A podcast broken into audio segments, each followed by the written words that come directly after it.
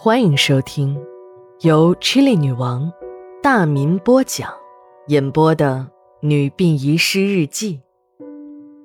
本故事纯属虚构，若有雷同，就是个巧合。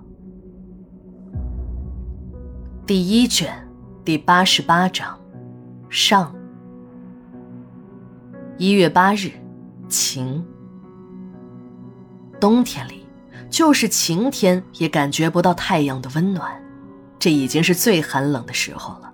但死亡率呢，反而下降了不少。老王在值班室里和我们闲谈，这你们就不懂了吧？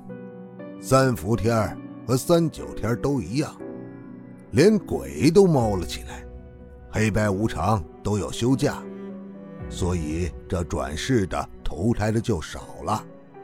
出来到处跑的都是孤魂野鬼。正在老王晃着脑袋，脸色严肃、煞有介事的白话时，秦姨当头就是一盆冷水：“就你个老迷信，这天天鬼呀神呐的，把你徒弟强子都教坏了。昨天看对象的时候又发神经，让女朋友陪自己去请一把那什么桃木剑。”还说是你说的，说这火化工阴气大，得买一把避避邪。人家女孩哪见过这种阵势啊？一听强子是火化工，那脸吓得煞白，头也不回的就跑了。哎呀，我本来还想瞒着他，让他交往几天的，培养培养感情，这下又吹了。被秦姨连珠炮似的一通抢白，老王干张嘴，却一句话也说不出来。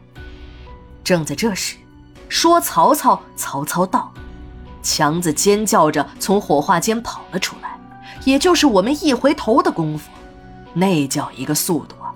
从火化间到值班室，少说也要三四十米的路，强子几乎是以飞的速度跑进了值班室，小脸煞白，手也在不停的抖着。就在大家问他发生了什么事儿时，强子一下子直挺挺的倒在了地上。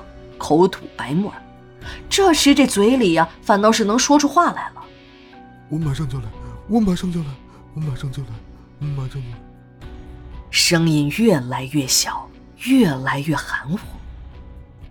非常奇怪，老王的反应不是救人，而是冲出了值班室，直奔火化间。没有两分钟，又返了回来，一把抢过了张哥的电话，说：“不要打急救了，根本不是那么回事儿。”老王让我们把强子从地上扶起来，谁也没有意料到，老王嘴里一边念念有词的，伸手照着强子的脸上就是几个大嘴巴。大家都感觉这不是在胡闹吗？这强子抽了风，应该送医院呢，这样闹不出人命才怪呢。张哥就要上去制止老王，就在这时，史馆长不知道什么时候也进来了，一伸手拉住了张哥，别动。让老王继续，要不然会害了强子。正当大家的心里一片狐疑之时，奇迹发生了。强子慢慢的睁开了眼睛，一张嘴，哇的一声，也不知道早餐吃的是什么，一堆红的、绿的、泛着泡沫、不断散发着恶臭的东西喷射而出。就在大家纷纷捂住口鼻，老王一把拿过铲子，把里面的炉灰倒在上面，又迅速收起。打开火炉的盖子，倒了进去。一切也就发生在瞬间。我偷眼望去，老王在收那些呕吐物的时候，里面好像还有东西在蠕动。强子已经被大伙扶到了床上，一声长长的呼吸之后，强子的脸上也有了血色。正在大伙要关心慰问强子时，老王却不依不饶地喊叫着：“不让你干的事情就不要干。”没见过你这样的徒弟，不爱干就滚蛋！老王一边骂一边脸色铁青着出了值班室，向火化间走去。我们几个姐妹都很不解，老王这平时很少发脾气，今天到底发生了什么事儿，就这样大惊小怪的喊叫？秦一用手摸着强子脸上那红红的手印一边小声的嘀咕着：“哎呀，这个老王也不知道抽什么风。”把孩子打成这样。事后，听平静下来的强子说，一大早，老王就把阿军那破烂不堪的遗体整理好。刚要烧时，听老王说好像还缺点什么，有一块冰疙瘩掉在了解剖室，说自己先去找，让强子先开二号炉，三号炉等自己回来再点火。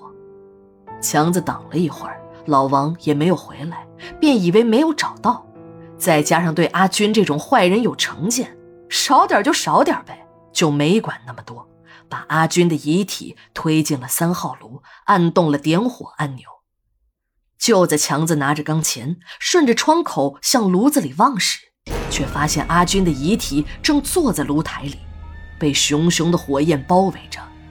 阿军的脸上闪着诡异的笑容。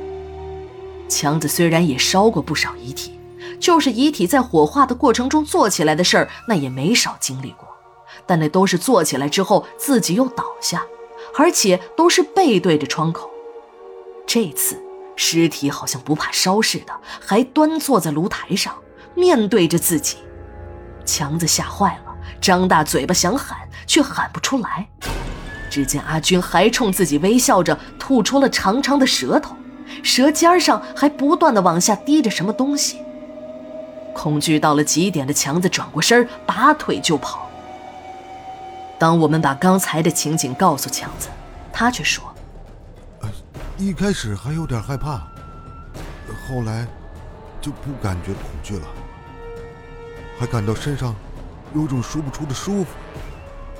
前面有一片光亮，不少似曾相识的人，有的竟然是自己烧过的人，站在不远的地方向我招手：“来吧，过来吧。”就在我准备过去时，哎，突然感觉脸上一阵火辣辣的疼痛，就醒了过来。强子是个老实人，从不说谎，这是馆里的每个人都知道的。但这也太邪门了，大家就找老王和史馆长求证。这二老啊，就像商量好了似的，一言不发。被问急了，就说：“这都是封建迷信的事儿，给你们说了，你们也不信。”第一卷。第八十八章，下，马上回来。